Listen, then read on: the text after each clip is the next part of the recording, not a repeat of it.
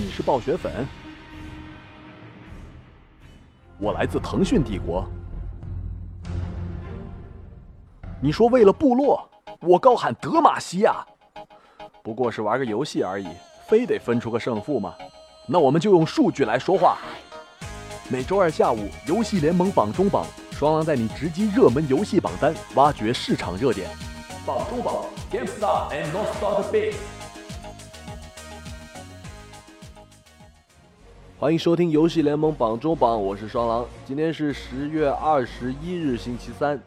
啊，很长时间没有跟大家见面了。那失踪许久，到底是干嘛去了呢？答案就是我去了伦敦的温布利体育馆参加今年的英雄联盟二零一五全球总决赛，担任 EDG 战队的外卖点餐员。在和 Fnatic 的比赛当天呢，我给全队点了一份外卖海底捞，结果他们忍着拉肚子打完了比赛，成功三比零班师回朝。哎，开个玩笑，这些天来啊，国服玩家对于 LPL 在 S 五上的失利可谓是耿耿于怀。并以此为延伸，对中国俱乐部的失败有着诸多的解读。那么其中到底谁对谁错？今天我们就在榜中榜来论战一番。S 五失利之思考，锅究竟给谁？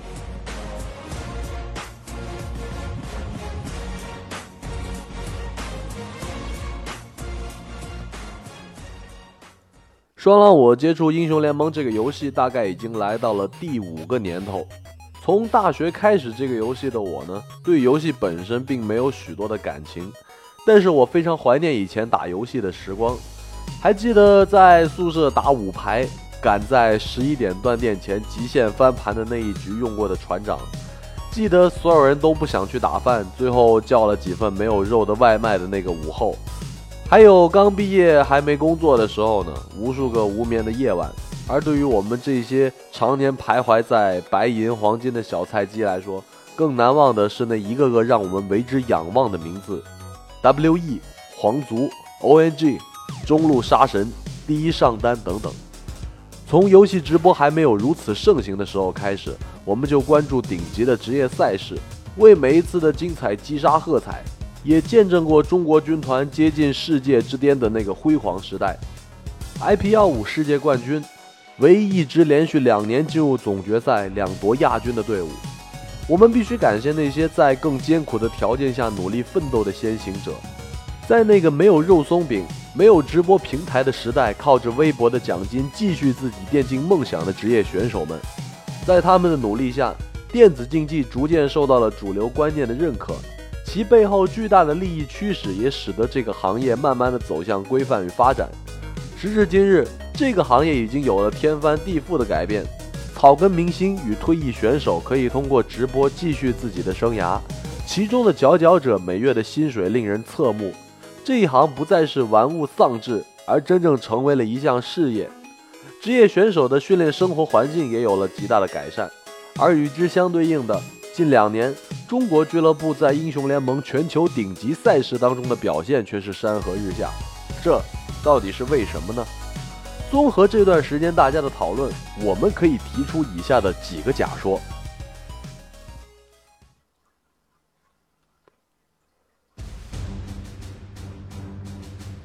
引援说，在 S 四世界总决赛上，SSW 也就是大家常说的三星白战队击败皇族，获得了冠军。而皇族能获得亚军，很大部分的原因也是因为两个韩国外援的帮助。此举在赛后也被其他的中国俱乐部所效仿。在那一届赛事当中，三星白的队员几乎不可阻挡，在小组赛中保持六战全胜。队内的 Pong、Imp 等选手向广大玩家展现了世界一流的职业水准。而在该届赛事结束之后，拳头公司宣布了新的职业战队制度。该制度规定，一个俱乐部的名下不得控制两支战队同时征战所在地区的职业联赛。这一规定直接导致三星俱乐部旗下的 SSW 和 SSB 两支战队重组，而旗下的十名选手全部转入了 LPL 当中。照理来说，引援的加入应当能够提升我们的职业联赛水平，为何会被认为对我们的队伍有负面的影响呢？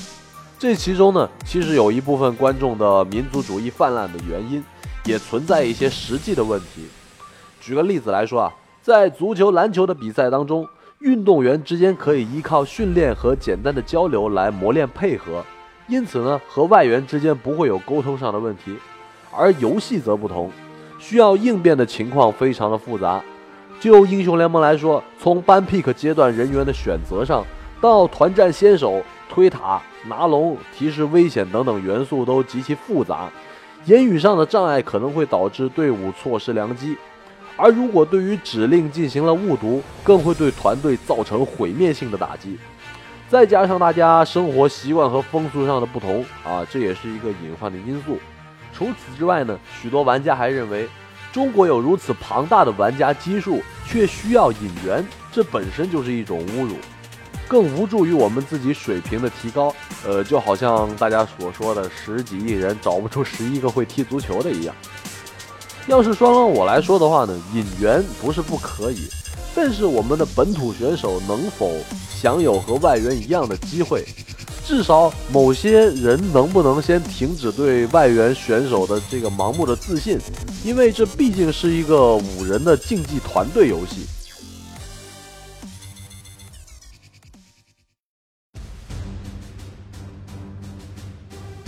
膨胀最近流行一个词啊，叫做“膨胀”，大概的意思就是指某些游戏主播自以为是啊，目中无人了。所谓是欲使其灭亡，先使其膨胀。赛前的种种迹象确实印证了中国某些俱乐部那种高枕无忧的自我感觉。比如说老干爹战队在开赛前的一个月就在凑直播时间，直播的一天里半天在玩别的网络游戏。在距离比赛开始一个星期的时候，还安排了商业活动，顶着所谓的宇宙最强赛区招牌迈出国门。然后呢，二十八号到巴黎，到埃菲尔铁塔下吃个火锅啊！十一国庆的时候就开赛了。传闻还出现了饮食不习惯的问题，呵呵，早干嘛去了？赛前赛后对他们的采访呢，还反映出了某些选手对于游戏版本改动不熟悉。对新出现的诸如塔姆加 ADC 等套路的威胁一无所知，却在这样的一种背景之下盲目的自大，出现一些狂妄的言论。须知啊，装逼是需要相应的实力来做支撑的。那么装逼不成了，是不是就应该乖乖的站好挨打了呢？某些选手啊，打完了之后，会不会对自己的职业生涯去有所思考呢？我们非常希望能够看到一支气势如虹的队伍，能自信的去向全世界展现自己。那么 LPL 的队伍又有没有打出像 AHQ 一样精彩的比赛，让对手肃然起敬呢？哼，我印象当中最深刻的却只有那一场二十分钟的投降。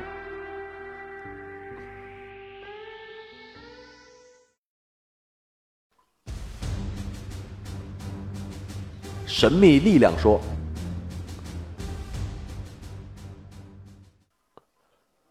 来自东方的神秘力量啊，就特指某些通过声波来影响游戏结果的神奇现象。其实呢，这只是一种有意思的调侃。实际上呢，这里我们可以将此类现象去引申到比赛周边。就比如说呢，前职业选手他比在访谈节目当中泄露 LPL 的战术，事后被广大的网友炮轰。乃至许多的解说的水平遭到质疑，哪怕是曾经在官方当选最佳解说的笑笑，在今年都萌生了赛后退出解说圈的想法。而更荒谬的是，解说预测比赛的毒奶现象，这本身理应只是一个玩笑，单靠解说去立 flag 就能影响比赛的进程，怎么可能呢？那玩笑开的多了，有的观众呢就信以为真了。出现了什么长毛让 EDG 输掉比赛啊？还有 EDG 输了，长毛结束直播就开始笑这一类的指责。事实上呢，长毛在当时就是让我自己来看，他也不过是苦笑一声而已。如果说解说真的能够如此简单的去影响比赛的进程，那我们的当务之急就不是去培养挖掘什么选手，而是应该去多培养几个有毒奶的解说，比赛何愁不赢？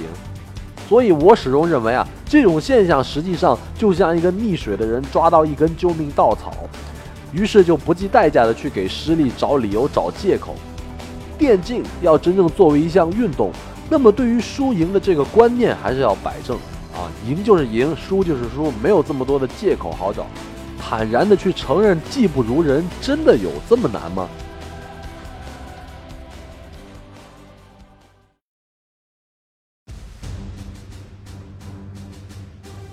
退路说。双狼，我在以前的节目当中呢，一再强调近年来直播平台的崛起，其实是因为双狼我自己目睹了这个行业从无到有的整个过程。现在呢，其实市场仍是处在各平台烧钱圈地的阶段，所以啊，许多的前职业选手，动辄成百上千万的签约年薪，确实让人羡慕。这也导致很多有潜力的新人去选择做一个主播，而不是去打职业。且不说呢，现在这种高薪的现象有多少泡沫在其中？这个情况其实跟我国常年来体育事业的发展也是有一定的相似之处的。就好比说，举个例子啊，一个有运动天赋的孩子，可能要在市队啊，然后到省队一路过关斩将，最终呢有机会进入到国家队。而这期间的艰苦训练呢，又不是每个人都受得了的。那出于职业的性质呢，运动员的职业生涯不会很长，有相当一部分的运动员在退役之后，或许还是非常难寻找出路的，辉煌只是短暂的一瞬间，被埋没的人更是数不胜数啊。而我们的电竞的职业选手呢，知名度不如主播解说这样的事情，其实是由来已久的。即使是职业选手，那退役之后做解说、做主播都可以。不是说这一点不好，而是这样或许就没有了那样的一种孤注一掷啊，不成功便成仁的进取精神。当年一代人渴望的那种为国争光的认同感形成了。也就是说呢，在电竞项目上能够取得成绩，确实是能够受到非常多的人认可的。但是与之相对应的是，没有人愿意去为之而拼搏了。许多的职业战队对高端玩家的吸引力。或许还不如一个代练工作室，这真的是一种悲哀。所谓说竞技是挑战人体的极限，战胜对手的一种较量。试想，一个职业运动员啊，他满脑子都想着在退役之后当教练、做代言这样的美好人生，满脑子杂念的人，他能破世界纪录吗？哎，说一千道一万。一件事情的发生呢，是由多方面因素所致的。贸然把锅丢给谁都是不理智的。在本期节目的最后呢，总结一下，双狼，我希望职业选手能用更专注的态度去对待电竞，少被比赛以外的事情来影响。现在电竞发展的这个大好局面是来之不易的，更需要职业选手用专业的态度去面对。毕竟，只有真正打出了成绩，这个行业才会慢慢的受到更多的人的认可。对于围观的群众，双狼也希望大家能够嘴下留情。有道是三人成虎，曾经呢有职业选手被喷子喷到退役，这难道真的是大家想要的结果吗？选手的水平表现呢，自然会有俱乐部去操心。而在 LPL 最为困难的现在，理性的思考和禁言，比无脑无差别的开火要好得多。还是那句话，今天电竞行业的大好局面来之不易。未来要彻底改变一代人玩物丧志的这种观点，还需要大家共同的努力。哎，中国电竞，且行且珍惜。好了，以上就是我们本周的游戏联盟榜中榜。Guess I not the bet，我是双狼，我们下周再见。